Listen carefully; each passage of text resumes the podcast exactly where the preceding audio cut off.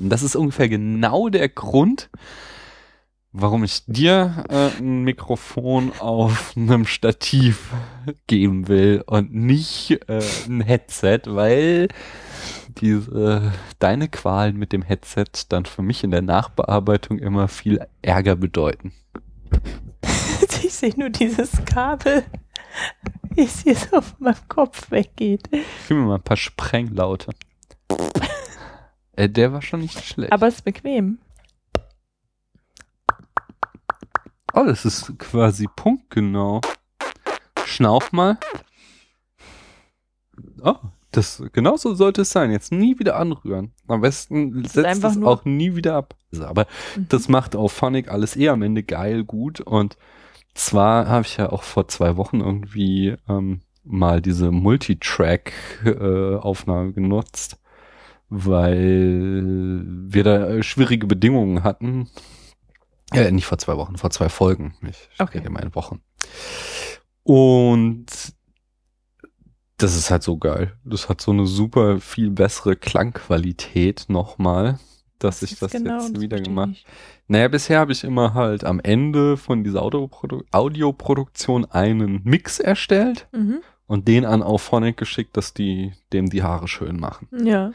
Jetzt äh, lasse ich Auphonic diesen Mix erstellen Mhm. Weil dann kriegt er nicht nur Haare schön, sondern auch noch schön Wimpertuschen und äh, Maniküre und so. Vielen und, Dank für dieses, äh, diese Metapher. Diese also ein bisschen sexistisch, oder? Ziemlich. So Schönheitsdinger nehmen. Also, der kriegt jetzt nicht nur Heckspoiler, sondern der kriegt jetzt auch noch tiefer gelegt und schicke Felgen drauf, nicht? Mhm, okay. Ähm, Jetzt habe ich es kapiert. Ja, dachte ich mir. Ich bisher eher so die Autofahrerin. Aber äh, das Ding ist so, äh, ich lade halt so mehr oder weniger die Rohdateien dann hoch und es dauert ungefähr 10 Millionen Stunden, bis dann die ganzen Dateien hochgeladen sind mhm. bei unserer äh, Internetleitung. Aber es ist halt so viel geiler einfach, die Qualität, dass ich es jetzt wieder gemacht habe und ich glaube, ich auch dabei bleiben werde, auch wenn ich dann halt einen halben Tag meinen Computer nicht nutzen kann. Und das war noch nicht mal mein Vorgeplänkel, sondern es war so Meta-Talk, der ist ja irgendwie auch höchst umstritten, weil es gibt so Podcasts, die reden nur übers Podcasten, deswegen ist bei sehr vielen anderen Podcasts es äh, verpönt, übers Podcasten zu reden. Über was? Übers Podcasten. Was ist denn das? Also die, das, was wir hier machen, über die Technik und so, darüber zu reden, ist bei vielen Podcasts verpönt. Ach, Daniel. Ich glaube, da steht jemand auf deinem Schlauch. Ach, Gehen Sie mal bitte davon runter. Ähm, ich hatte mir ja eigentlich überlegt, die Flatter-Danksagung zu rappen. Oh, hast du dir schon mal ein paar Rhymes überlegt? Ja, aber dann dachte ich mir, wenn ich das mache, dann wären wir wahrscheinlich nie wieder geflattert. Und deswegen habe ich es sein lassen. Und deswegen sage ich nur ganz schnell, ich und Paula und wir danken GMS, Leuchti, anonymen Spendern, Ashcatch und Jacker, die teilweise und alle und toll und mehrfach geflattert haben. Und ihr seid die Besten in so einer extra Datei. Habe ich dir eigentlich schon mal erzählt, wie ich das erste Mal in Kremlins 2 im Kino war? Hast du da auch gerappt? Nee, nee, es war ganz anders. Aber das erzähle ich dir mal ein andermal, denn ich habe für heute schon einen Spitzenvorgeplänkel. Ja. Und zwar äh, ist das, also wir sind ja Anfang des Jahres, das heißt, diese ganzen Wörter des Jahres werden wieder gewählt und. Doch schon vorbei. Ähm, genau, hast mitgekriegt. Unwort, äh, nee, nicht Unwort, Unwort war gut. Nein, ihr Jugendwort des Jahres. Hast du das mitbekommen? Mhm. Das Jugendwort des Jahres ist läuft bei dir. Läuft bei dir, Punkt, Punkt, Punkt, oder was? Also läuft bei dir. Äh, okay, ich bin ja auch kein Jugendlicher mehr. Äh, nee, aber eine Jugendliche. Ja, also, ich weiß nicht, was das heißen soll. Nee, es ist ja erstmal ist es ja erstaunlich, dass das Jugendwort des Jahres eine Phrase ist, kein Wort. Okay. Dann, du sagst ganz richtig, du bist kein Jugendlicher mehr, aber ähm, mein Lieblingslinguistik-Blog, das Sprachlog, äh, kritisiert Jahr für Jahr, dieses Jahr haben sie es noch nicht gemacht, aber es kommt hoffentlich noch, ähm, dass das Jugendwort des Jahres denkbar wenig mit den Jugendlichen zu tun hat, mhm. weil ähm, es gibt zwar sowas wie eine Abstimmung im Vorfeld, aber am Ende ähm, entscheidet eine Jury, die sich wohl in erster Linie ähm, dadurch qualifiziert, dass sie sich um alte weiße Männer handelt. Und äh, wie dermaßen kompetent die sind, das Jugendwort des Jahres zu wählen, hat sich auch dieses Jahr wieder gezeigt. Denn bei der Abstimmung hat nicht etwa Läuft bei dir gewonnen, sondern, ähm, warte, ich hab's ja, oh Mann, jetzt, es gibt es in verschiedenen Variationen. Soll ich mal einen Trommelwirbel machen? Nein, bei der Online-Abstimmung hatte äh, Fapieren gewonnen. Fapieren. Mhm, und das ist, äh, also ich kenne das eigentlich von Fappen eher. Das ist halt Jugendsprache für Onanieren. Oh. Und das äh, war den alten Herren wohl ein bisschen zu unanständig. Die So- wussten also, was es heißt. So, dass ich habe sie das, noch das nie gehört. Ja. geflissentlich ignoriert haben. Ja, es gab so ein, auf Twitter gab es mal so einen albern, also ne, ich möchte gar nicht weiter. Es war, es war ein sehr anstrengender Tag. Äh, da war es äh, das, ich glaube, Fapping Gate oder so. Da haben sich Hm. eine Feministin und ein Tech- Tech-Blocker äh, gestritten und jeder meinte irgendwie Partei ergreifen zu müssen. Und da ging es sehr viel so um dieses Wort Fappen. Ähm, Whatever. Äh, aber wie gesagt, das war den Herren dann doch zu unanständig, dieses äh, Fapieren, so dass sie sich dann stattdessen lieber läuft bei dir entschieden haben, auch, auch wenn es kein Wort, sondern eine Phrase ist. Das, das bedeutet sowas wie, ähm, funktioniert das bei dir? Oder Ich glaube, also ich glaube, das ist Oder- eher eine Feststellung, so ähm, ähm, sowas wie äh, äh, das ist toll oder so. Das ist Mhm. gut. Es geht, es geht dir gut. Läuft bei dir. ja, das finde ich total merkwürdig. Das müsste doch heißen, äh, läuft bei mir. Ja, ja, aber das ist ja gerade So, der wenn, Witz wenn du so. sagst, Ich glaube, das treffen wir uns heute, läuft bei mir. ja, ja, aber ich glaube, das ist gerade der Witz, dass diese eher gewöhnliche Phrase läuft bei mir ähm, äh, jetzt halt umgewandelt wurde in läuft bei dir. Ich äh, übrigens auf den nicht. Plätzen Das muss ist gelandet äh, Gönn dir Gönn dir. auf Platz zwei ja, und auf Platz drei Haiwan. Haiwan ist äh, türkisch und bedeutet Tier und kann einerseits Mhm. halt irgendwie zum Beispiel für Muskelpaket, äh, voll der Haiwan, oder auch ähm, äh, halt sowas wie Sau oder so, der ist wie ein Haiwan. So kann es auch verwendet werden. Gefällt mir alles überhaupt nicht. Äh, der Selfie ist auf Platz vier gelandet. Ja, Das ist das Erste, was ich kapiere. Und was ich sehr schön finde, ist Mhm. auf Platz fünf äh, der Senfautomat. Und das ist sowas wie Klugscheißer. Ey, du Senfautomat. Das ist ja schön. Mhm, das fand ich auch so. Das passt überhaupt nicht zum Klugscheißen. Aber Aber gut. nichtsdestotrotz sollten wir mal beginnen.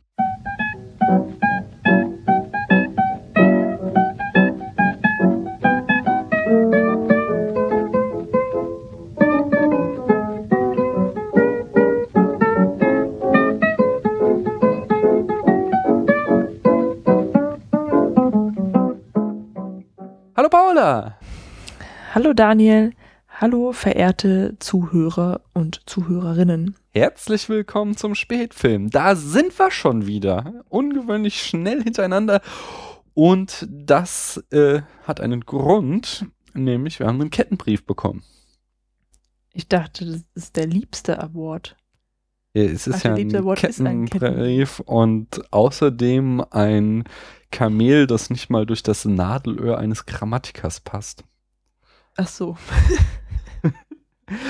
Also äh, deswegen ja, oder thematisch passend hatte ich ja das Vorgeplänkel ausgewählt, Ja. weil ich mich jetzt noch darüber auslassen wollte, dass ich diese grammatische Konstruktion liebster Award echt strange finde. Also ich habe ja nicht mal so ein Problem mit Denglisch unbedingt, was das ja auch ist, aber warum warum nicht Lieblings-Award? Also dieses, weil Naja, aber das würde ja bedeuten, dass das, diese Award dein Lieblingsaward ist. nein, es kann Also, dass nein, du den besser findest Du könntest, als dann hättest den natürlich goldenen also elegant wäre es gewesen, Award für meinen Lieblingspodcast, Blog, bla. Aber, Also, das aber liebster. Award ist ungefähr die schlechteste aller Wahlmöglichkeiten, finde ich, weil das so ähm, dazu führt zum Beispiel, dass jetzt ganz viele Leute sagen, der liebster Award. Und das, Kennst du noch da kriege ich jedes Mal so einen kleinen Hirnschlag, wenn ich diese grammatische Konstruktion höre. Wenn, dann müsste ja der liebste Award sein. Weißt du? Nee, war das ja dann dein liebster Award. Ja, ich sag doch, das ist total schrecklich. Also, man hätte, äh, ich sag Kettenbrief. Wir haben Kettenbrief bekommen. Aber was? Du hast eben noch was gefragt.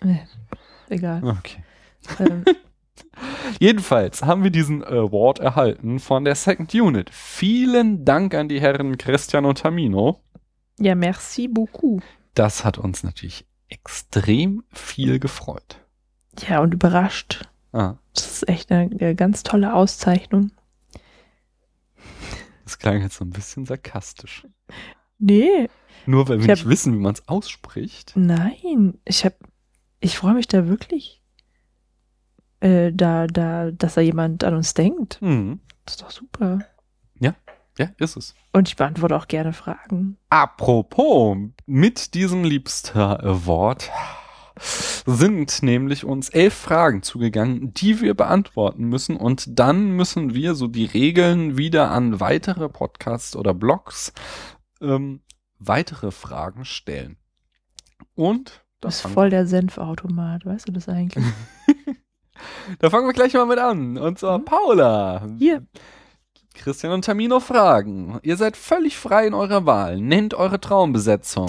Drehbuch, das jetzt in fünf Regie, Sekunden machen? Kamera, Schauspiel, Musik. Na, du kannst natürlich dir auch jetzt erst überlegen, was du darauf antworten möchtest. Ah, ja, Moment, dann überlege ich mir mal jetzt erst, was ich darauf antworten möchte.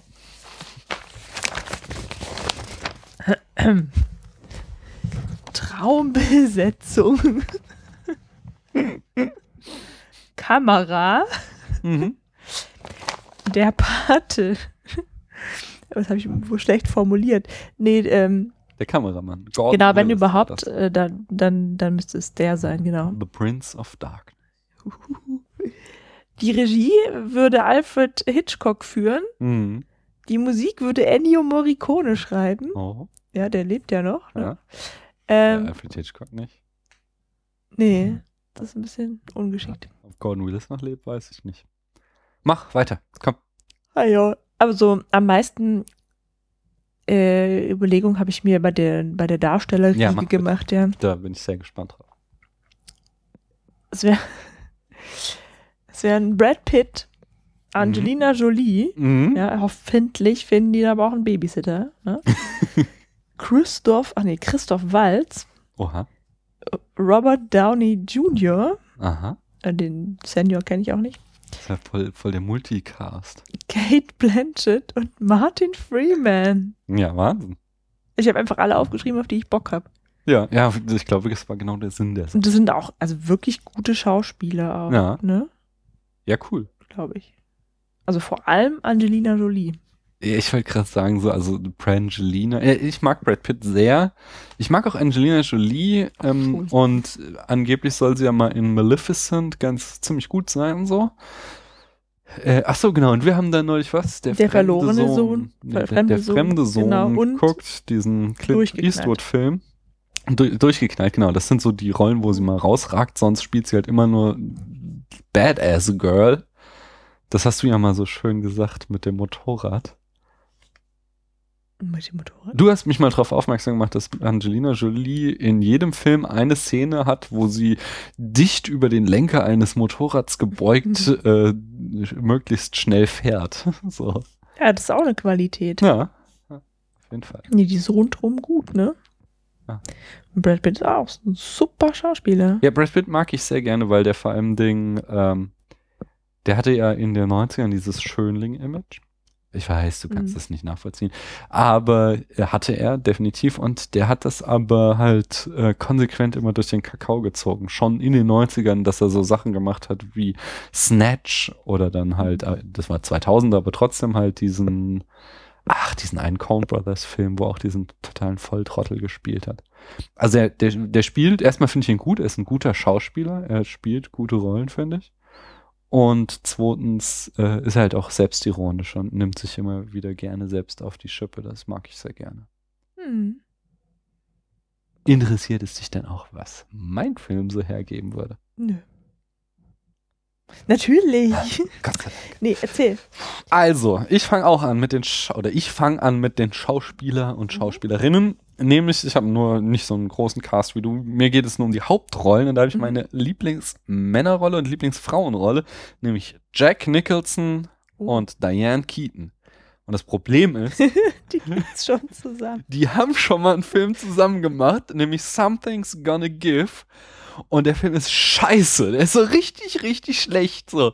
Ich habe auf Letterbox damals geschrieben, großartige Schauspieler, die großartig am Drehbuch scheitern. Hm. Und deswegen, weil man so, so zwei äh, quasi Titanen des Schauspiels in diesem Film so verheizt hat, möchte ich da nichts dem Zufall mehr überlassen und deswegen geht Regie, Drehbuch, Kamera und Musik an Quentin Tarantino. Und Uh, dann muss das einfach was werden. das ist interessant. Den würde ich auch gerne sehen, den Film. Ja, danke. Danke. Hab ich auch vor. Mein Film ist ja mehr so, wenn man, wie wenn man ähm, meint, man erfindet jetzt mal ein neues Mittagessen oder so, ja. Und schmeißt einfach alles zusammen, was einem gut schmeckt. Ja, ist dann auch gut. Nein. Also ich meine, ich finde schon, also so zum Beispiel den ersten Ocean Eleven, den fand ich schon ganz lustig. War ja auch so quasi die Idee. Wir nehmen einfach mal wirklich ganz, ganz viele echt prominente Typen und Frauen und Mhm. hauen die auf einen Haufen und die sollen mal zeigen, was sie können. So. Und der hat schon Spaß gemacht. Die Fortsetzungen wurden immer schwächer, aber der erste? Kann mich nicht erinnern. Mach mal weiter mit der zweiten Frage. Hm? Mit welchem Filmgenre könnt ihr überhaupt nichts anfangen, wenn Musicals, dann zweite Men Nennung? Ja, also Christian hat vollkommen recht. Nee, das ist Tamino, glaube ich. Tamino? Mit den Musicals. Nee, ich das war der andere. Nee, es ist. Also ich habe jeweils auch das oft darüber. Musical, das ist das erste, was mir eingefallen ist. Und bevor du die Frage damals mir zu Ende vorgelesen hattest. Ähm, an zweiter Stelle oder, oder weiterhin kann ich nichts an, anfangen mit Pornos und mit Horrorfilmen. Also mit Horrorfilmen vielleicht sogar schon eher so, Ja, aber Ähm, Pornos also- ist auch kein, kein. das ist doch ein Genre. Nee, weil das, das findet ja nicht wirklich Schauspiel statt. Jedenfalls nicht ernstzunehmend. Das ist ja dann vielleicht auch eine Geschmackssache. Ne? Okay. Hier, der kann diesen- echt gut hab- spielen. Also ich, Ja. ich, ich kenne das nur immer aus dem Hören sagen. äh, irgendwie, dass es so ein Porno aus den 70ern, glaube ich, geben muss, wo der äh, Satz äh, Hm. fällt, warum liegt hier eigentlich Stroh? Und in der nächsten Szene, also das ist dann quasi der, der Auftakt dafür, dass sie anfangen zu poppen. Also das wird auf Twitter immer wieder erwähnt, so, warum liegt hier eigentlich Stroh? So, und das, also ich meine, das ist jetzt halt Findest du es jetzt, also, ich meine, also ich finde es voll legitim, dass du mit Pornos nichts anfangen kannst, ja, aber das ist doch jetzt auch, würde, ja, aber ja. was würdest du mir aber? ich würde es halt nicht unter irgendwie Filme fassen, so, weil das ist halt Befriedigungshilfeleistung. Ja, ist ja trotzdem, also du brauchst ja trotzdem Schauspieler und eine Kamera und Kram halt, ja. Ja. Wenn du die Fernsehzeitung guckst, da steht ja immer hinter Nee. dem Filmtitel, Ja, aber da Was? laufen ja keine Pornos, dürfen ja nicht im Fernsehen laufen. klar laufen. im Nee, da laufen doch nur Pornos. so Soft-Erotik-Geschichten, also kein Hardcore darf im Fernsehen im Deutschen nicht laufen. Also, naja, ich sag da jetzt mal nix zu, ne? Was hast du denn gewählt? Äh, ich äh, kann nämlich im Gegensatz zu dir und Tamino was mit Musicals anfangen. Vielleicht war es aber auch Christian. Nee, ich bin mir ziemlich sicher, weil Tamino redet immer davon, dass er Musicals scheiße findet. Die sind ja auch scheiße. Nee, eben nicht. Ich habe nämlich auch mal hier auf dem Spätfilm einen Blogpost geschrieben, die zehn berühmtesten Tänze der, Wel nein, der Filmgeschichte. Mhm. Äh, und der ist äh, sehr populär. Der ist irgendwie bei Google echt hoch gerankt und wird ganz schön oft geklickt, dieser Blogpost. So, wenn man berühmte Tänze oder so eingibt, muss man da wohl ziemlich gut drauf landen. Äh, denn ich mag, also es gibt durchaus gute Musicals. Singing in the Rain, West Side Story, Bambi, Bambi ist Äh. ein Musical. Odyssey 2001. Was redst du denn da gerade? Du musst mal meinen Blogpost lesen, im Grunde. Odyssey 2001 ist ganz Aber klar ein Musical. Da wird die Ähm, ganze Zeit Walzer getanzt. Muss den Daniel, Film nochmal anschauen. Ähm, Jetzt mal ganz ehrlich, ne? So ein Musical, das ist ja kein Tanzfilm, sondern das ist ein Singfilm, Ja, Gesangsfilm. Singen und Tanzen. Ja, Singing in the Rain? Ich meine, die, der berühmteste Tanz. Oder vielleicht der zweitberühmteste nach Pulp Fiction. Das, Pulp Fiction ist kein Musical, das sehe ich ein. Danke. So, Odyssey 2001 im Weltraum, all auch nicht. Doch. Da wird die ganze Zeit Walzer getanzt. Deswegen ist es doch kein Musical. Doch. Schau's dir an. Schau ihn dir Schon noch wieder mal so, an. als würden sie mich verarschen wollen. nein, nein. Äh, aber ähm, äh, ich, ich kann nur allen raten, mal meinen Blogpost zu lesen, denn dann sieht man auch, was man äh, da auch an Tänzen erkennen kann. So und so. In einem Musical, da drücken die Leute ständig ihre Gefühle dadurch aus, dass sie ein Liedchen singen. Das stimmt.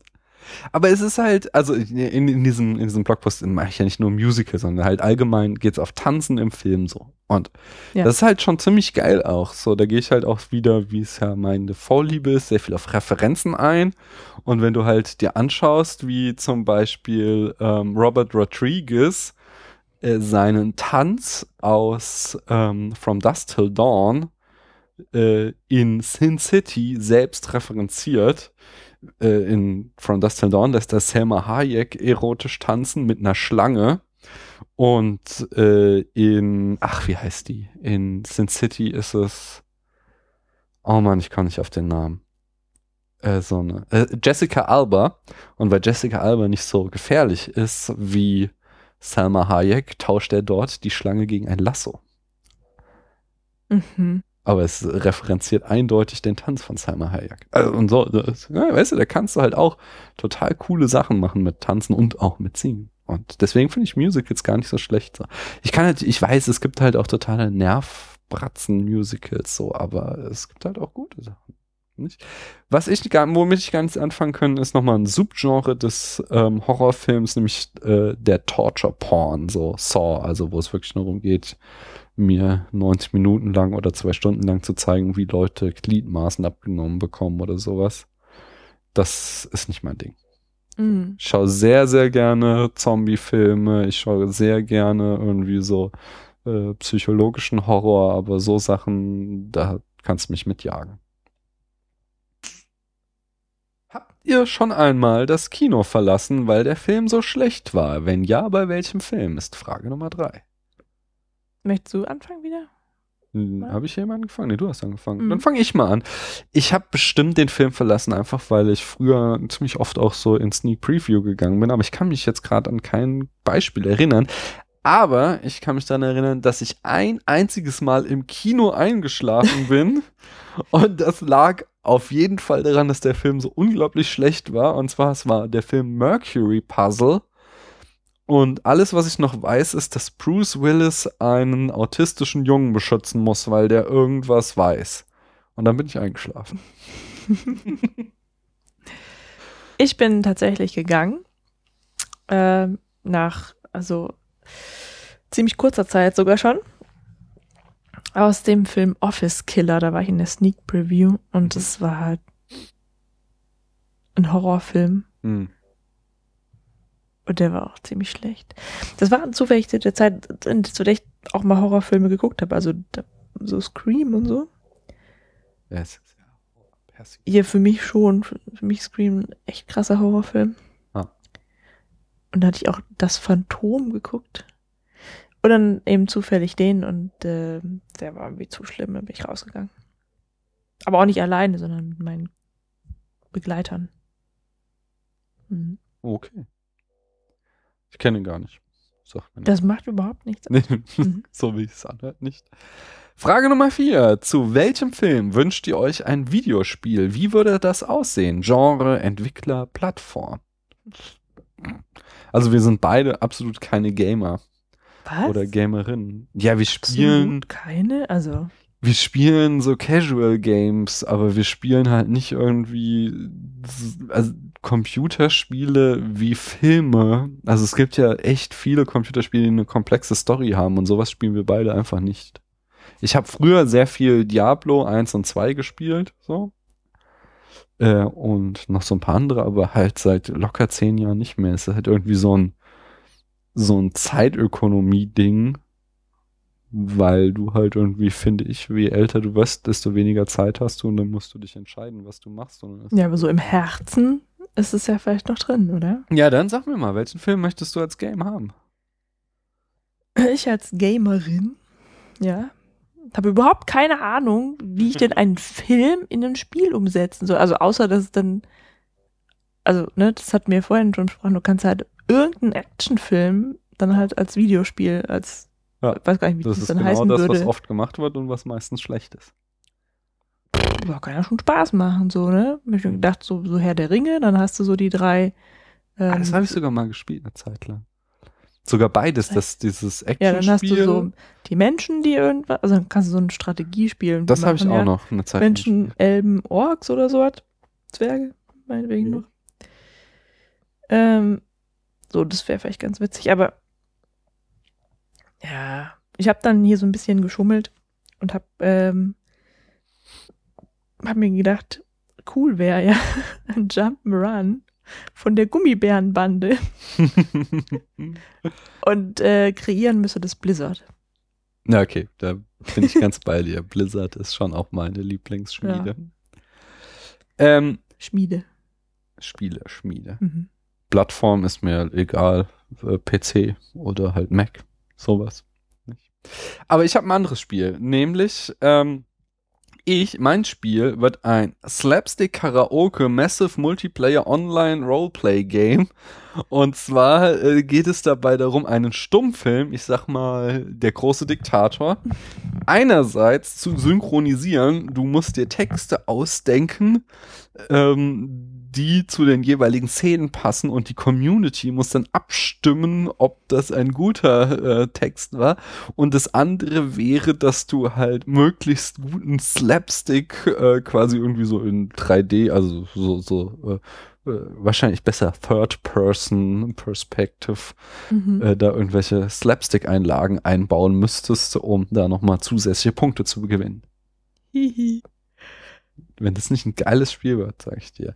Was ist euer Lieblings-Soundtrack? Spiel oder Film? Spiel, ne? Hier darf ich mal das iPad kurz haben.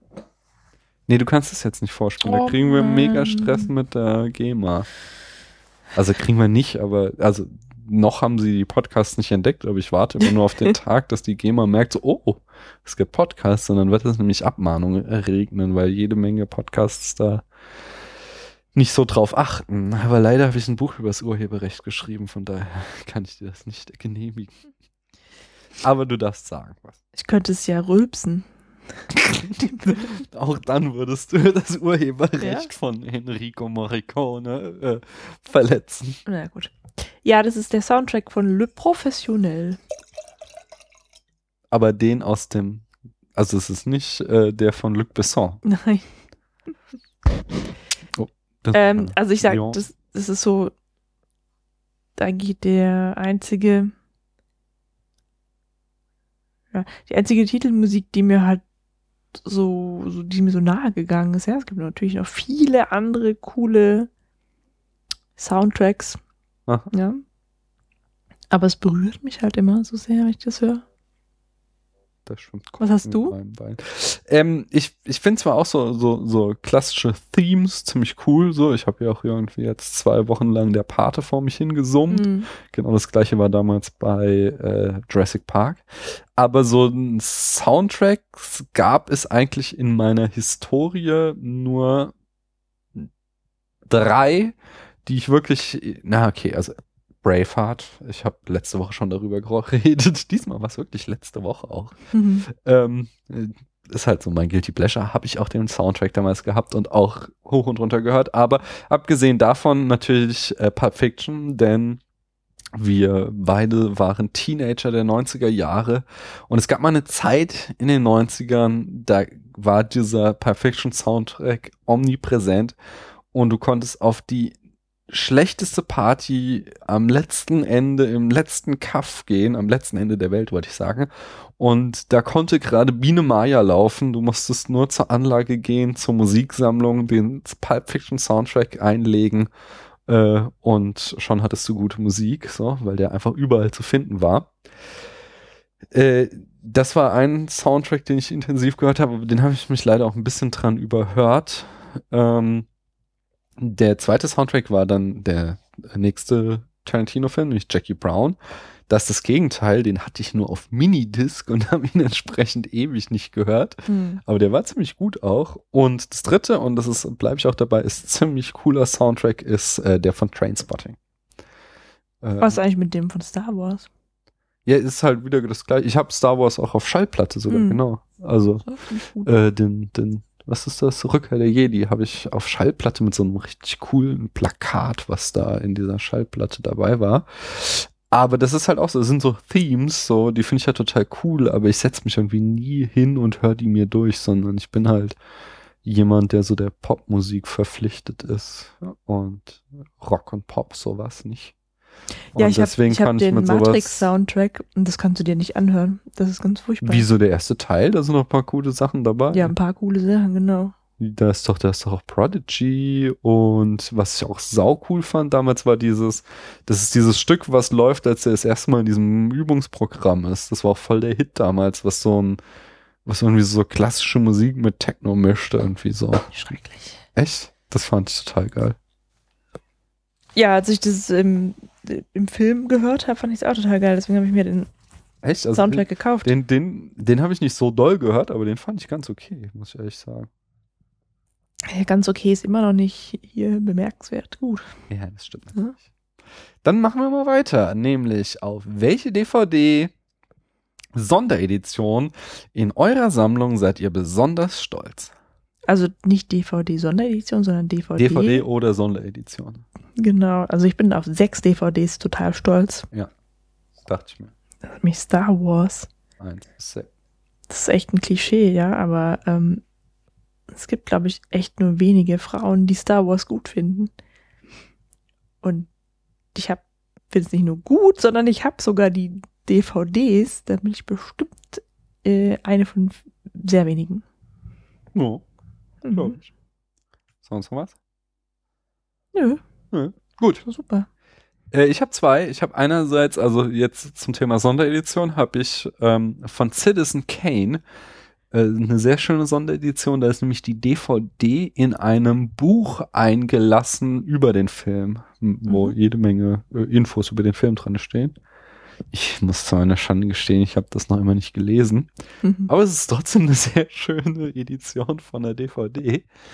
Und das andere, da bin ich total stolz drauf, äh, das ist überhaupt keine schöne Edition, sondern es sieht eher all aus. Aber ich bin stolz drauf, wie ich dran gekommen bin. Nämlich ist es so eine äh, Triple Box vom Frühwerk von Stanley Kubrick. Und ähm, die habe ich mir auf Ebay für einen Euro geschossen, weil der Idiot, der sie äh, verkauft hat, hatte sich verschrieben und hatte Kubrick irgendwie, ich weiß nicht mehr wie, aber er hat ihn halt falsch geschrieben. Und deswegen war ich der Einzige, der drauf geboten hat, weil äh, mein Bruder mich zu der Zeit irgendwie drauf gebracht hat, dass man so Schnäppchen machen kann, indem man auf Ebay nach Sch- Rechtschreibfehlern sucht. Hm. Und dann habe ich das gemacht und äh, habe halt mal Kubrick in sämtlichen Kombinationen durchprobiert und dann sah ich diese Triple Box mit äh, die Rechnung geht nicht auf, der Tiger von New York, glaube ich, und vor allen Dingen dem sehr, sehr geilen Paths of Glory. Und den habe ich mir natürlich gleich geschnappt. Da bin ich sehr stolz drauf. Hm. Gut. Nummer sieben. Welcher Filmcharakter würde dich als Person am besten beschreiben?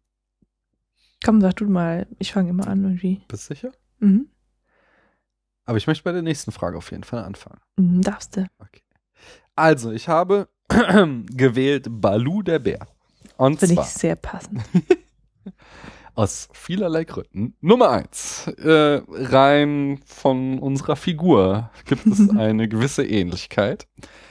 Ähm, wir haben auch ungefähr das gleiche Talent zum Tanzen. Das kann ich bestätigen. Wir haben äh, darüber hinaus ungefähr genauso große Ambitionen beide. Das heißt, ich bin auch eher so der gemütliche Typ. Und besonders so was meine äh, Karriere anbelangt, bin ich auch eher so, äh, ja, nicht so aktiv und bin eher so, äh, ich gehe hier auch nicht für Geld weg. Nee, wie geht das? Du probierst es mal mit Gemütlichkeit. Ja, genau, ich probiere es eher mit Gemütlichkeit. Aber der letzte Grund, und jetzt werde ich euch echt ein Geheimnis verraten, liebe Hörerinnen und Hörer, Oh. ist, es gibt das schöne Lied von Ketka Baloo Mhm. und äh, in dem heißt es, du bist Audrey Hepburn und ich Baloo der Bär. Und was ihr wissen müsst, ist, Mhm. dass Paula aussieht wie Audrey Hepburn und Genau. deswegen kann ich nur Baloo der Bär sein. Jetzt bin ich, glaube ich, rot geworden. Die sehen doch nicht aus wie Audrey Hepburn. Ja, ihr müsstet sie mal sehen. Ich müsste mich mal sehen, ja. Ja, wer bist denn, wer beschreibt dich denn bitte? Also bestimmt nicht. Ähm, Mensch, wie heißt denn die bei Tiffany's? Egal. Ich habe, Ich weiß nicht, wie sie die Rolle heißt. also, mhm. Aber ich kann Fotos äh, von dir zeigen. Nein, kannst du nicht. Du eins zu eins, wo man dich austauscht. Jetzt- hättest du wohl gern. Ne? ja, ja. Nee, ähm, nicht gut mit Komplimenten. also die ähm, Film- oder Fernseh, ich habe es mal ein bisschen erweitert, Figur, mit der ich mich am meisten identifizieren kann, ist Chandler aus Friends. Ja. Was ist eurer Meinung nach der beste deutsche Film, der sich nicht mit der deutschen Geschichte beschäftigt und warum? Da habe ich sehr, sehr lange drüber nachgedacht und ich war zuerst, mein erster Einfall war, absolute Giganten. Beschäftigt sich nicht mit der deutschen Geschichte, ist für sich ein, vereinigt quasi die Stärken des deutschen Films, ist ein sehr lustiger Film, der zugleich so ein sehr was, etwas Melancholisches hat. Hm. Und es ist halt eine kleine Geschichte, eben nicht irgendwie versucht, wie der Untergang oder irgend sowas halt äh, etwas zu sein, was er nicht ist, sondern erzählt einfach eine kleine Geschichte von äh, drei besten Freunden an ihrem letzten Tag zusammen so. Und das, den fand ich damals irgendwie Ende der 90er auch so sehr bewegend. So. Hat, hat auch so ein, auch, so ja. ein Lebensgefühl Das getroffen. ist ein sehr Zeit. guter Film. Mhm. Es war vor allen Dingen bevor MP3s ähm, quasi massenkompatibel wurden und dann hatte er, am endete er ja, oder er hatte zwischendurch so diese Weisheit, es müsste immer Musik da sein. Wenn das Leben beschissen ist, dann wäre immer noch Musik da. Äh, war so, so ein Spruch aus dem äh, Film, die sich irgendwie so zehn Jahre später äh, bewahrheitet hat und da war dann halt immer Musik da. Achso. Ähm, aber dann dachte, dann fiel mir plötzlich ein, so, ja, das, äh, weiß ich nicht, irgendwie die letzten 20, 30 Jahre nur zu machen. Der deutsche Film ist ja durchaus älter, er hat Tradition und hat ja früher durchaus den ein oder anderen ähm, Kracher gerissen. Und da fiel mir ein, dass wir nämlich auch ja in der, wir sag ich schon, die Deutschen in der Nouvelle Vague eine nicht unbedeutende Rolle gespielt haben, nämlich in äh, Person von Rainer Werner Fassbinder, Mhm. die Vornamen richtig, und äh, dessen bester Film meiner Meinung nach ist Angst, Essen, Seele auf, der auch wieder verdammt aktuell ist dieser Tage, in dem es nämlich darum geht, dass eine Frau in den mittleren Jahren sich in einen jungen äh, Schwarz Schwarzafrikaner verliebt und die dann äh, gegen die Vorurteile anderer, aber auch gegen die eigenen Vorurteile zu kämpfen haben. Stimmt, das habe ich ganz vergessen. Da war ja auch noch äh, Wolfgang Staute oder von Fassbender, der die Ehe der Maria. Ja, aber das Braun. ist ja schon wieder ein geschichtlicher Film, den hatte ich auch. Achso, Und äh, ist schon wieder, der beschäftigt sich schon wieder mit der deutschen Geschichte. Also Fassbender hat, der hat irgendwie sau viel gedreht. Also. Welt am Draht ist auch noch so ein Film. Der, Welt am Draht? Welt am Draht, wo irgendwie, es, es, es greift so ein bisschen das Internet voraus. Mhm. Äh, Ich weiß nicht, ich habe den einmal gesehen, ist lange her. Das ist eben auch eine gute Wahl. Ja, aber dann äh, heute erst fiel es mir, als ich den Podcast ähm, Erscheinungsraum hörte und dort wurde über äh, Orban, den ungarischen Präsidenten gesprochen und im Rahmen dieser Diskussion äh, kam dann halt auch diese unsägliche Debatte über die deutsche Leitkultur vor zehn Jahren auf und da fiel es mir wie Schuppen von den Augen. Die Antwort auf die Frage, was der beste deutsche Film ist, der sich nicht mit der Geschichte beschäftigt, kann nur lauten gegen die Wand, weil das ist erstmal ein verdammt guter Film, der ist einfach, also da zeigt Fatih Akin einfach, dass er Ahnung hat, wie man Filme macht. Der hat einen, also der ist schön fotografiert, der hat Mhm. einen perfekten Spannungsbogen, der ist Der- Das ist einfach, das ist einfach ein, ein, ein Brett. Und das Beste war halt dieser Moment, als der kam, so, als wir, wir waren in Deutschland gerade in dieser beschissenen Debatte, wo uns die CDU, CSU vor allem Dingen auch wieder ähm, eine Leitkultur aufpressen wollte und meinte, es kann ja nicht sein, dass wir hier so Multikulti und so, so, wir müssen mal uns auf die deutschen Werte besinnen, so. Und dann kommt halt dieser Deutsch-Türke und haut dieses Brett raus und gewinnt die Berlinale und macht einen Film, der halt international ähm, auf einen enormen Resonanz stößt, weil es halt einfach ein verdammt gutes Werk ist. Und hat halt einfach diese Debatte, jedenfalls in meiner Wahrnehmung, so komplett im Keim erstickt, so, weil es danach hatte halt keiner mehr ein Argument, da jetzt irgendwie mit Volksmusik oder was vom Scheiß auch immer anzukommen, so, weil er war halt äh, Immigrant in diesem Land und hat halt einfach Hochkultur geschaffen, so. Und deswegen ist das der beste deutsche Film. Ja, wenn wir die Sound Machine jetzt hier noch äh, laufen hätten, dann würde ich jetzt den Applaus einschalten.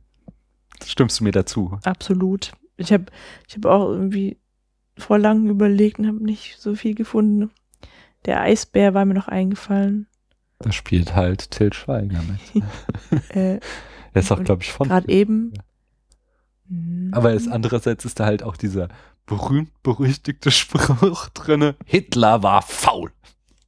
Das ist in der Eisbär. Das ist der Eisbär. Und das ist das auch ist voll das Meme geworden. Hitler war faul.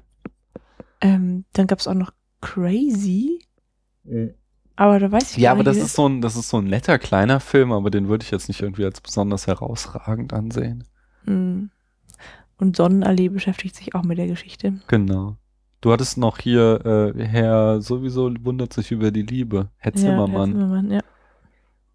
Auch so ein netter kleiner Mhm. Film. Das ist so ungefähr die Kategorie wie absolute Giganten. Ja, also irgendwie, was war, das war in den 90ern irgendwie, ne? Da kamen ziemlich viele deutsche Ja, aber also. Herr, Herr Zimmermann wundert sich über die Liebe, ist jünger. Bestimmt, ja. Also da gab es ähm, ja nicht nur diese albernen aber Filme, Crazy sondern, und so ist 90er. Ja. ähm, sondern auch diese ganzen Jürgen Vogel und, Mhm. na, wie heißt der? Moritz bleibt treu Filme. Das Experiment und äh, Oh ja, Knocking on Heaven's Door und das Lola Experiment Rent. ist wohl auch sehr gut. Er ist aber auch ein, Geschichts... Ich weiß nicht, das ist so ein grenzwertig, weil es geht ja Mhm. auch halt auf dieses Psychologie-Experiment Das ist zurück. nicht deutsche Geschichte. Nö, das könnte man auch noch nehmen. Ja. Aber ich einfach- würde den nicht als den besten nehmen, vor allem nicht, also der, Ich habe den auch nur ein einziges Mal gesehen. ich kann den auch nicht nochmal angucken, das eine Mal hab ich schon so fertig gemacht. Das war, ich weiß, dass so ein Freund von mir, der äh, Psychologie studierte, sich ziemlich aufgeregt hat, weil sie halt irgendwie der Witz bei diesem das Experiment ist ja irgendwie, dass halt gerade herauskam, dass äh, diese sadistische Ader in allen steckt, ganz Mhm. unabhängig von Schicht und Bildung und so weiter. Und in dem Film wurde es halt genau anders dargestellt. So. Mhm. Naja, es ist aber wieder, müssen Filme Realität abbilden, bla bla bla. Neunte Frage. Was ist das beste Filmjahrzehnt und warum? Fang Steht da an. wirklich und warum? Verdammt. ich habe aufgeschrieben, die erste Dekade des 21. Jahrhunderts, uh, warum? weil da wirklich verdammt viele echt gute Filme Mhm. rausgekommen sind. Also, zwar sind Episode 1 und 2 von Star Wars natürlich. Episode 1 ist noch 90er. So. Ja. man- Echt? Mhm, 99. Ich dachte, da hätte ich schon Abi gehabt. Nee, wir haben, ich habe mein Naja. Abi 2000 haben Gut, wir dann danach passt's ja. benannt. So. Mhm, mhm. Ach ja, stimmt. Ähm, genau, aber immerhin, also gab es halt diese Fortsetzung oder Vorsetzung von Star Wars und dann Mhm. gab es äh, Matrix und Herr der Ringe und weiß nicht was. Ach, X-Men. Ich glaube, der erste war auch 99. Aber ich bin mir gerade nicht sicher, vielleicht auch 2000. Ist ja auch egal, weil, äh, darf ich da gleich einsteigen? Natürlich. Ähm, erstmal bin ich der Meinung, nein, es gibt kein bestes Filmjahrzehnt. Ich mag. Filme aus sämtlichen Epochen. Okay, so den Zehnerjahren, da ist mein Filmwissen ziemlich mau, aber ab den Zwanzigern äh, findet man auf alle Fälle die ein oder andere Perle und das zieht sich halt durch bis heute. Wenn ich aber dennoch was sagen würde, dann würde ich kein Jahrzehnt sagen, sondern ich würde eben die Jahre um die Jahrtausendwende sagen. Mhm. Und da habe ich mich auch schon mal äh, entweder bei Jacker im Blog oder beim Enough Talk drüber ausgelassen, dass ich mir da nicht ganz sicher bin, ob das entweder ich das nur so sehe, weil ich damals halt jung war und ich halt gerade in dieser Zielgruppe war äh, von Menschen, die extrem viel ins Kino gehen und ich halt vielleicht auch einfach nur viel gesehen habe und es möglicherweise heute ge- genauso viele gute Filme gibt, nur mir damals das so vorkam. Aber andererseits gibt es vielleicht auch so Indizien, die darauf hindeuten, dass es schon so eine gewisse Zeit war. Wenn da kam schon Knaller raus, so wie Fight Club, ähm, Matrix, Herr der Ringe, äh, äh, The Big Lebowski und so. Also da gab es, da gab es schon irgendwie, ich fand, es ist schon so ein Cluster an ziemlich vielen guten Filmen, die so in den Jahren 98, 99 bis vielleicht so 2001, 2, 3 und es hängt so, einerseits ist halt auch so ein, so ein Aufbruchsstimmung erst da war in so das neue Millennium kommt so und auch so viel, es gab ja auch so viele irgendwie Weltuntergangstheorien, die sich dann auch wieder in so Filmen wie Matrix vielleicht so ein bisschen spiegeln und es gab ja diese Geschichte mit diesem äh, ja, keine Ahnung, Nosferatu, nee, nee, nicht Nosferatu, wie ist dieser komische französische Prophet Dingsbums? Oh Mann.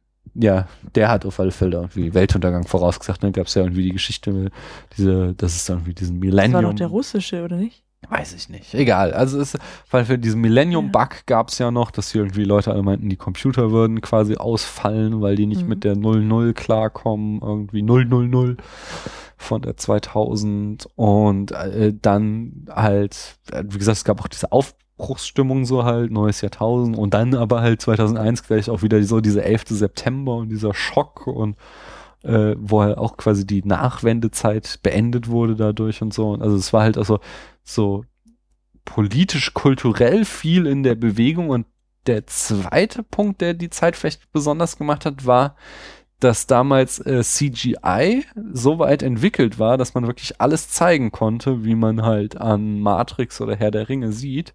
Aber andererseits noch nicht so billig wie heutzutage, also so kostengünstig, sag ich mal, Hm. ähm, dass so Sachen entstehen konnten wie der Hobbit. Also so Filme entstehen konnten, die halt einfach nur, oder Transformers, die halt einfach nur äh, CGI, CGI-Pornos sind und wo halt einfach keine Substanz mehr dahinter steckt. Und das könnte halt vielleicht äh, äh, die Zeit doch besonders gemacht haben. Aber möglicherweise kommt es mir halt auch nur so vor, weil, wie gesagt, ich war damals halt jung und habe sehr viele Filme geguckt im Kino und so. Ich habe halt Matrix im Kino gesehen.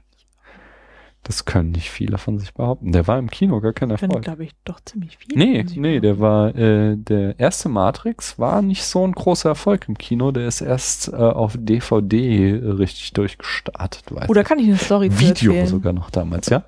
wenn du es wissen willst? Hau rein. Ja. Und zwar, ähm, genau, der, der kam in die Kinos und keiner konnte wirklich was davon anf mit anfangen, so in meiner Peer Group. Mhm.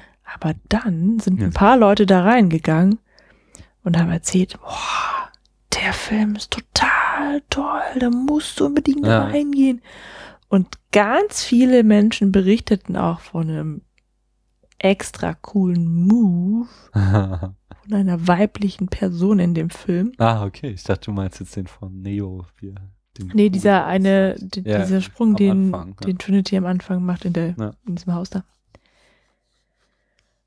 Und dann sind wieder andere von meinen Kumpels und Kumpelinen, äh, ja, egal, Freunden und Freundinnen in den Film gegangen. Mit besonderem Augenmerk auf diese Szene. Und in dem kleinen Kino, in der kleinen Stadt, aus der ich komme, Ja. passiert halt ein kleiner Unfall, nämlich genau an der Stelle. Es war plötzlich der Film gerissen. Oh nein. Also es gab so am Anfang welche, die irgendwie meinten, man muss da reingehen und dann am Ende sind wir alle da reingegangen und keiner hat mehr diesen Sprung gesehen. Oh. Konnten es nicht mehr kleben. Nee, irgendwie, vielleicht ist es verschmort oder so, keine Ahnung. Das ist interessant. Ich habe auch äh, jetzt mal so ein anderes Thema quasi, Filmpannen im Kino. Schlimm war bei mir äh, Jurassic Park. Da hatten die, ich, we- ich weiß nicht, ich kenne mich nicht aus mit Filmprojektoren, aber da hatten die die, äh, ähm, die das Seitenverhältnis falsch eingestellt, so dass ich irgendwie so die ersten 20 Minuten oder 25 Minuten waren alle Leute klein und dick, so, weil das irgendwie so verzerrt war und dann fiel das denen erst auf und haben sich dann richtig eingestellt, so. Und äh, das zweite Schlimme war, da, da hätte ich fast mein Geld zurückverlangt, weil da war ich richtig sauer. Ähm, Episode 2 habe ich geguckt und da war eine Box halt kaputt so. Und du guckst halt Star Wars und jetzt haben die Prequels auch äh, in der Story nicht so viel äh, Substanz, dann willst du halt wenigstens irgendwie das Effektfeuerwerk, aber stattdessen hast du die ganze Zeit bei den ganzen Explosionen eine Box, die nur vor sich hin knarzt und das hat mich so aufgeregt, da war ich, Mhm. da war ich richtig sauer. Und da haben mich nur meine Freunde zurückgehalten, dass ich da noch richtig Terz mache. Sich so an den Arm gepackt und raus, so ungefähr. Und dann haben sie, probier's mal mit Gemütlichkeit gesagt und ich bin rausgetanzt. Entdeckst du Ameisen unter einem Stein? Frage Nummer 10. Welche drei Filmszenen haben euch nachhaltig beeindruckt oder bewegt? Und oder würde ich mal ergänzen. Da darfst du wieder anfangen. Ja, ich kann es nicht beantworten, weil drei ist einfach viel zu wenig. Da stimme ich dir zu. Ich habe jetzt, ich habe mal einfach alles aufgeschrieben, was mir so spontan in den Kopf kommt. Also äh, da muss man zu sagen, ich bin so, was Kino angeht, ein sehr visueller Mensch. Es gibt ja so, ja, nein, natürlich visuelles Video, Medium so, aber es gibt ja Menschen, die auf Verschiedenes achten so. Und zum Beispiel, was mir auch sehr wichtig ist, sind Dialoge so, äh? aber es gibt halt Menschen irgendwie, die achten mehr auf die Story und so und so, aber was, was halt mich sehr beeindruckt, sind halt starke Bilder und deswegen kann man mir so eine Frage halt nicht stellen, weil mir allein jetzt schon beim letzten Film, der Pate, das der Anfang, die, der Auftaktszene ist genauso grandios wie der Schluss und ich habe auch in der letzten Folge darüber geredet, die Restaurantszene ist halt auch unglaublich großartig äh, ähm, inszeniert. Genauso verhält es sich bei Pans Labyrinth. Da haben wir auch den Anfang, was ja die erste Szene ist in Pans Labyrinth, gleichzeitig die letzte und sie wird halt auch erklärt erst in der letzten und das macht sie nochmal irgendwie total geil. Äh, aber trotzdem gibt es auch noch in der Mitte die Szene, wie der Arzt erschossen wird. Und der Arzt ist so der größte Held im Film. Und das ist auch unglaublich stark gemacht. Dann gibt's bei Children of Man auch einen meiner Lieblingsfilme. Ähm, äh, zwei ganz berühmte Longtakes. Einmal äh, sehr berühmt ist so eine Autoszene, da fahren die in einem Auto und das Ganze, das Auto wird dann überfallen so und sie müssen flüchten und das Ganze ist halt ohne einen Schnitt gedreht und ich glaube, die Schauspieler mussten sich die Kamera immer rumreichen im Auto oder so. Also das ist einfach unglaublich toll gemacht und was ich eigentlich noch geiler finde, ist, dass sie dann später in ähm, wir schauen den Film auch bald noch, aber ich will jetzt nicht zu viel verraten. Es ist so eine Art Bürgerkriegsgebiet so und die Protagonisten laufen da halt so durch und die Kamera folgt ihnen auch die ganze Zeit ohne Schnitt. Und das gibt dir halt irgendwie so voll den Eindruck, ähm, als wärst du da halt mit dabei so. Und das sind einfach auch total intensive Szenen. Und dann habe ich halt irgendwie eher zufällig entdeckt, den Film La Haine, äh, also Hass, äh, ein französischer Film, äh, der auch äh, in Cannes gewonnen hat, auch aus den 90ern und äh, den habe ich mal irgendwann so mehr, ich weiß gar nicht warum, irgendwie auf Watch Ever angeguckt, weil ich gerade nichts anderes gucken hatte und da ist eigentlich jedes Bild ist also ein absolutes Kunstwerk. Das ist, äh, habe ich damals auch geschrieben, der wahrscheinlich am schönsten fotografierteste europäische Film, den ich kenne aber absolut genial ist der Schluss und der ist so genial, dass ich, äh, also und auch so frustrierend und so und den möchte ich überhaupt nicht spoilern, so da sage ich gar nichts weiter zu. Den Film müsst ihr anschauen und dann werdet ihr es sehen. Dann habe ich kürzlich Kill Bill gesehen. Kill Bill 2, die Kapellenszene kurz vor dem Massaker ist äh, absoluter Hammer, weil da Tarantino einen auf Hitchcock macht und du halt die ganze Zeit ja schon in Kill Bill 1 halt dieses Massaker mitbekommen hast, dass da die Braut und äh, die Hochzeitsgesellschaft äh, erschossen wurde und dann kriegst du halt am Anfang von Kill Bill 2 diese Szene gezeigt und du hast halt einfach nur diesen äh, Dialog von Bill und ähm, Beatrix Kiddo und du weißt halt genau, worauf es hinausläuft und bist halt die ganze Zeit vor Spannung am Platzen, weil du dich fragst, wann es denn hier losgeht mit dem Geballer, weil sie da eigentlich Nettigkeiten austauschen und so und es ist halt, äh, das ist Wahnsinn.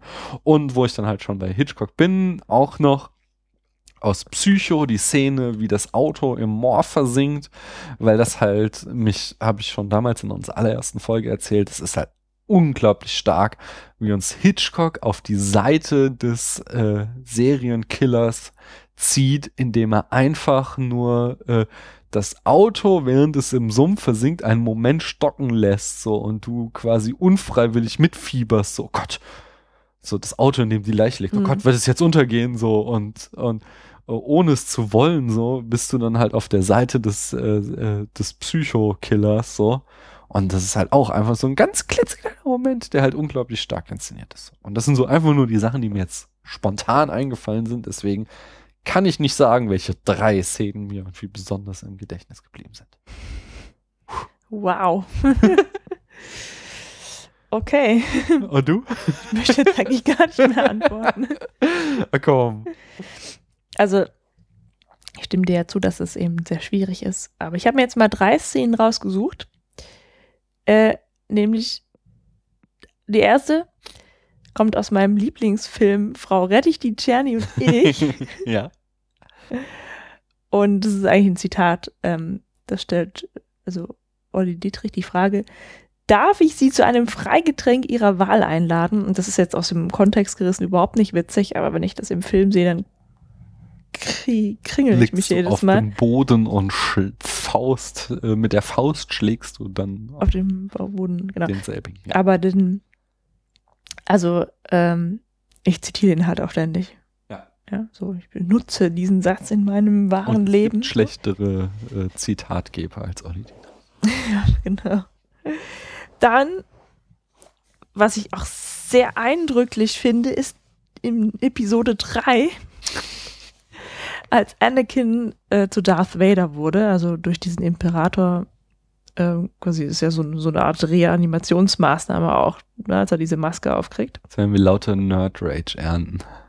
Dass du Nerd eine Rage. Szene aus den Prequels gut fandest.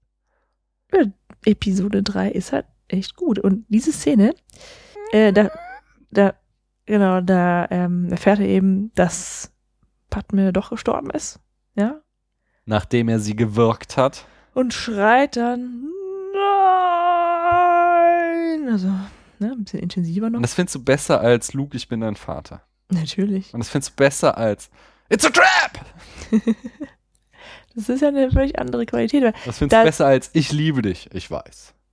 das ist ja, ist ja auch alles total lustig, aber das ist nicht lustig, sondern in diesem, dieser Szene, in diesem Schrei, da steckt dieser ganze Schmerz, ja, das Ja, aber das legst du doch da rein. Das ist ja, also, Entschuldigung, aber nee, ich hole es da raus. nein, es ist halt total Außerdem- schlecht inszeniert. So, du, Ja? Nein, du, ich finde, nicht. ich wundere das ja, dass du quasi äh, diesen Charakter das abnimmst, so, aber es wird halt immer noch von dem komischen Herrn Christensen gespielt, der außerdem in Den findest du sämtlichen komisch. der ist ein alberner, schlechter Schauspieler, der zudem noch in den kompletten Prequels als super Arschloch rüberkommt. Ich meine, der ist schon das neunmal kluge Kind.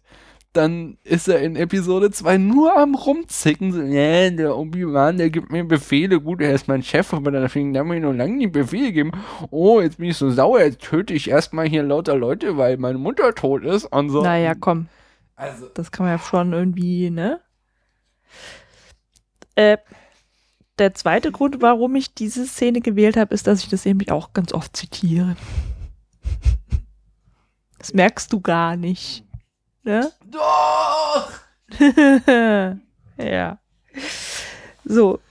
Äh, die dritte Szene ist, und da wirst du mir wohl endlich mal zustimmen. Ah, nee, beim ersten hast du ja auch schon gesagt, das ist eine gute Wahl. Ähm, das kennt jetzt wahrscheinlich auch jeder, nämlich aus Herr der Ringe. Ich weiß aber gar nicht, ob eins, zwei, drei, wahrscheinlich drei. Die Szene, in der Legolas rückwärts, also in dem seitlichen Rückwärtssalto von vorne, aber mit den Augen nach hinten, äh, nach vorne, also er sieht es nicht, auf ein galoppierendes Pferd springt. Ellie ist, ist schon wirklich, die Also- bleibt einem im Gedächtnis, da kann man nichts gegen sagen. Das ist schon so. Die, Da deutete sich schon an, dass Peter Jackson nicht so viel von Schwerkraft hält. ja, Orlando Bloom. Ich habe irgendwie das Vorteil, dass es Orlando Blooms Idee immer war, aber egal. so, genau. Und dann gibt's halt noch jede Menge ganz, ganz furchtbare Szenen, also die meinetwegen äh, ähm, filmisch gut sind, aber halt mir verdammt große Schmerzen bereiten und deswegen in meinem Gedächtnis äh, Möchtest du wachen darüber reden? Nein! äh, Okay, dann kommen wir zur letzten Frage. Mhm. Nummer 11. darf ich Sie zu einem Freigetränk Ihrer Wahl einladen? Das wäre Nummer 12. Aber ja, jederzeit. Guten, guten Tag. Zu welchem Film wünscht ihr euch? Oh, warte. Darf ich noch, Entschuldigung, darf ich noch eins sagen? Was auch ziemlich gut ist. Hau rein. Guten Tag, mein Name ist Lose. Ich glaube, Hau ja. ja. ein. ja. ja. Das ist halt auch im Internet ein Klassiker, nicht? Äh, zu welchem Film wünscht ihr euch? Das wäre aber auch ein Kandidat für einen guten deutschen Film, nicht? Stimmt. Loriot allgemein. Also zu welchem Film wünscht ihr euch ein Remake? Da bin ich jetzt echt gespannt, weil da warst du bis zum Schluss am Hadern. Ja, ich habe zwei Filme, habe ich mir rausgesucht. Bei keinem ist jetzt, brauche ich das unbedingt. Ja? Also, das, Hältst du was von Remakes so erstmal? Oder findest du Remakes eher, oh, wenn ich ja an Titanic denke, ne? Äh, ist Titanic ein Remake? Der jetzt, also ich meine, es spielt halt auf der Titanic, aber die Geschichte, die der erzählt, ist ja jetzt nicht irgendwie schon vorher verfilmt worden, oder? Das ist ja sein, auf seinen Mist gewachsen, Mr. Camerons. Boah, das weiß ich nicht. Ja, aber hau raus, Ja. was wolltest du sagen? Ähm, genau. Mir ist eingefallen, dass wir letztes Jahr einen Film geschaut haben, nachdem ich mich, also nach de dessen äh, Sichtung, ich total sauer war, weil ich dachte, Mensch, der Film war so kacke, ja. Aber die Idee war gut. ja. Und das wäre doch mal ein Grund für ein Remake. Ich bin total verwirrt, ich bin gespannt, was? Ja, das war The Hunger Games. Ach so, Ja. Und zwar der erste Teil. Der erste Teil von Die Tribute von Panem, genau. Das, also mich, mich hat es irgendwie, ich fand es einfach so unglaubwürdig, dass diese jungen Leute in die Arena kommen Mhm. und sich da alle gegenseitig abschlachten. Ja, also die fangen direkt an, sich zu töten. Das wirkt auch so ein bisschen skrupellos. Ah. Und ähm, ja, also fand ich halt alles total schade, weil ich den Ansatz gut fand. So und dann habe ich, obwohl ich den Film so zum Kotzen fand, äh, das Hörbuch angehört danach. Und im Anschluss daran fand ich den Film auch echt gut. Und den zweiten Film, Catching the Fire, The book doesn't match. habe ich dann. Ja, das hat ja jetzt damit überhaupt nichts zu tun. Ja, Den zweiten Teil habe ich dann auch unbedingt anschauen wollen und den, auf den dritten bin ich jetzt auch echt gespannt, so, ja. Ja, Weil, ähm, also ich denke, das hängt damit zusammen, dass ich durch das Buch das mehr verstanden habe, Ja, was da im ersten Punkt. Film gezeigt werden soll. ja, aber dann ist ja der erste Film trotzdem schlecht animiert, äh, inszeniert, weil Ja. er ja dir das nicht klar machen konnte. Deswegen habe ich es ja auch jetzt mir notiert, weil dann könnte man ja da, also der, der Film ist ja, also man bräuchte vielleicht einfach ein paar Szenen mehr. Mhm. So. Ja. Ja, also, also da habe hab ich ja schon mal gesagt, äh, das Problem ist halt, dass halt im Buch die ganzen äh, Konflikte halt in Mono inneren Monologen Mhm. von Katniss dargestellt werden. Und das hast du natürlich im Film immer das Problem. Du kannst mit einem Voice-Over arbeiten, was jetzt allgemein nicht die eleganteste Lösung ist. Hm. Allerdings ist die Lösung in dem ersten Teil es halt einfach wegzulassen auch nicht sonderlich elegant so und daraus einfach einen geradlinigen Sommer-Blockbuster zu machen. Mhm. So. Ja. Ja, ist eine gute Wahl, finde ich. Und was ich halt auch ganz gerne sehen würde, aber das ist, das ist mir auch nicht so wichtig, wäre eine neue Verfilmung von Der Zauberberg. Äh, Harter Tobak, nehme ich an. Also ich kenne halt, wir haben die mal gesehen, diese aus den 70ern, diese Verfilmung. Mhm. Und ich habe den Zauberberg nie gelesen, aber The Book Doesn't Matter. Mhm. Äh, war harter Tobak. Also ich guck halt gerne, auch wenn The Book nicht äh, mattert, ja, ähm, gucke ich total gerne Verfilmungen von Büchern an, Die du die gelesen ich mag, die ich Ja. meinetwegen nur gelesen habe. No. Und dann nicht das halt schon gerne. Nee, das ist ja wieder ein anderer Gesichtspunkt. So, klar kannst Aber das ist halt, also das, was ich hier gerade rausgesucht habe, das ist, das habe ich echt so aus mir aus den Fingernägeln gesogen, weil mir einfach nicht so eingefallen ist. Ich habe da nirgendwo so ein Bedürfnis nach einem Remake. Mhm. Okay. Mhm. Also komme ich zur letzten Frage und deren Antwort. Ich habe auch die lange drüber nachgedacht und ich muss sagen, also die ähm, tief hängenden Früchte wären natürlich einerseits die Star Wars Prequels, die jeder auf diesem Planeten außer dir schlecht findet. Den ersten mag ich auch nicht. Den Der zweiten? zweite geht schon. Hm. Ich finde, also am zweiten äh, finde ich halt super albern, wie Padme nach und nach immer mehr ausgezogen wird. am Anfang hat sie noch diese großen Roben an und am Ende hat sie nur noch irgendwie einen Streifen über der Brust und einen über dem Hintern so. Nee, die Hose ist schon noch komplett. Ja? Mhm. Okay. Naja, jedenfalls äh, ist halt. Also, ich bleib dabei. Man könnte die Star Wars Prequels wahrscheinlich nochmal machen und es auch nochmal gut machen. Okay. Das gleiche gilt auch für den Hobbit. So, vielleicht sollten wir mal einen Film draus machen, so aus diesem 300 Seiten Buch und dann hätten wir auch Spaß dran. Aber ein bisschen diffiziler wird es. Ähm, erstmal finde ich, äh, dass man Forrest Gump nochmal verfilmen könnte. Mhm. Und zwar wünschte ich mir eine Verfilmung von den Coen Brothers. Und da muss ich jetzt ein bisschen weiter ausholen. Und zwar habe ich einen neuen Podcast entdeckt, den ich auch gleich empfehlen möchte. Der nennt sich The Canon, ist ein amerikanischer Podcast. Und ähm, dort, ich habe die Namen noch nicht parat, ich habe erst zwei Folgen gehört. Ein Mann und eine Frau besprechen Filme, die allgemein ähm, als in irgendeiner Form besonders gut äh, angesehen werden und sie diskutieren die halt und kritisieren die und vertreten da verschiedene Meinungen. Sie haben auch irgendwie verschiedene Filmgeschmäcker, also sie sind da relativ konträr teilweise. Und ähm, am Ende des der äh, jener, einer jeden Folge äh, stellen sie es dann halt quasi ihren Hörern und Hörerinnen zur Wahl, dass die dann abstimmen sollen, ob der Film in ihren Filmkanon reingewählt werden soll als Hm. wirklich guter Film. Und die haben da halt in der ersten Folge, die ich von diesem Podcast hörte, über äh, Forrest Gump gesprochen. Und da habe ich erfahren, dass Forrest Gump äh, eine Literaturverfilmung ist und dass in dem Buch äh, dieser Charakter halt komplett anders beschrieben ist, nämlich er ist irgendwie. Ja, aber Daniel, the book doesn't matter. Ja, ich weiß, aber es, es klang spannend. Er ist halt, ähm, unter anderem ist er halt äh, adipös und trotzdem ist er halt auch irgendwie so eine Art Sexgott. So. Oh. Also er ist halt irgendwie sehr erfolgreich bei den Frauen und trotzdem halt irgendwie so dumm, wie er auch in der Verfilmung ist. So. Und das ganze Buch ist halt viel zynischer, wobei, das, wie gesagt, hört euch den Podcast an, die arbeiten da heraus, dass da auch ziemlich viel Zynik drin steckt. So.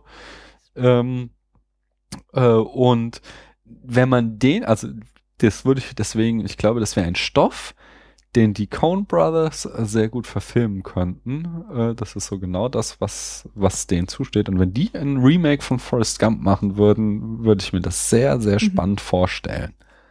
Und dann habe ich noch einen letzten Stoff und zwar ist äh, ist kein wirkliches Remake so, also es gibt halt sehr sehr viele Verfilmungen der Artus-Sage, aber die sind alle eigentlich ziemlich beschissen und äh, ich bin aber andererseits der Meinung, dass der Stoff eigentlich ziemlich viel hergibt und deswegen würde ich mir eigentlich mal einen epischen Film im Stile von Herr der Ringe über die Artus-Sage wünschen. Und Den gucke ich mir auch an, ja. ja, Ist gut. mal, eigentlich mal ein paar, einfach mal ein paar gute Drehbuchautoren engagieren und da mal was ordentliches draus machen. Das fände ich cool. Und damit sind wir am Ende. Jawohl. So ziemlich. Denn wir müssen jetzt natürlich diesen Kettenbrief auch in der Kette weiterreichen. Und ich glaube, du hast es auf deinem Zettel nicht stehen, deswegen lese ich Mhm. einfach mal die Fragen vor, die wir uns ausgedacht haben. Wieder elf Fragen, die wir jetzt weitergeben. Und zwar, Erstens, welche, in welcher Filmwelt würdest du gerne leben? Zweitens, was war der dramatischste Filmtod?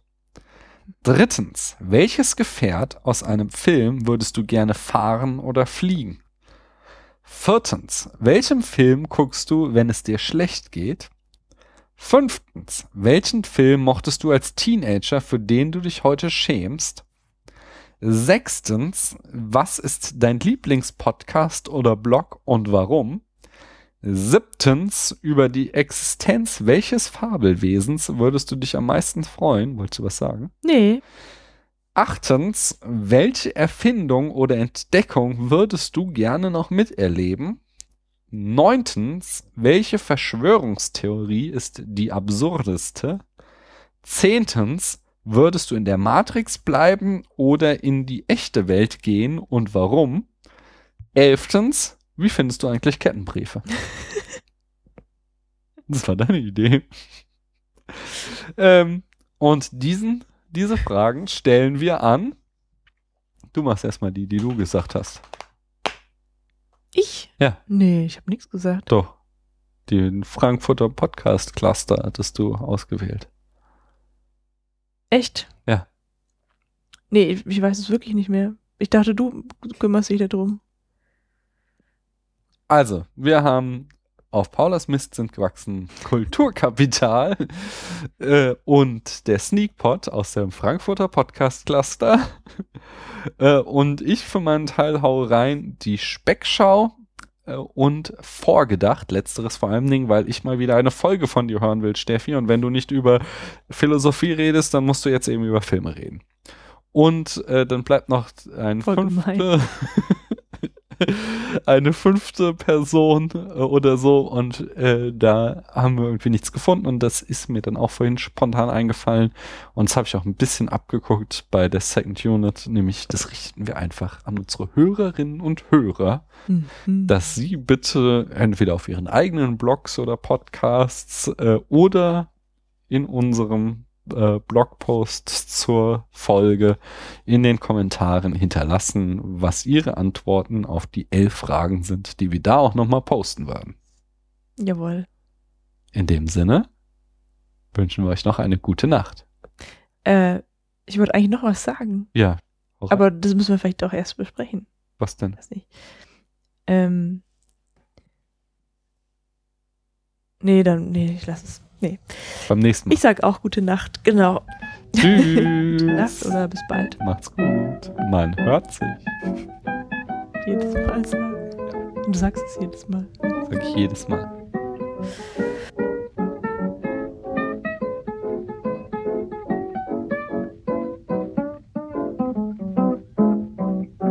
Honey, baby, won't you cuddle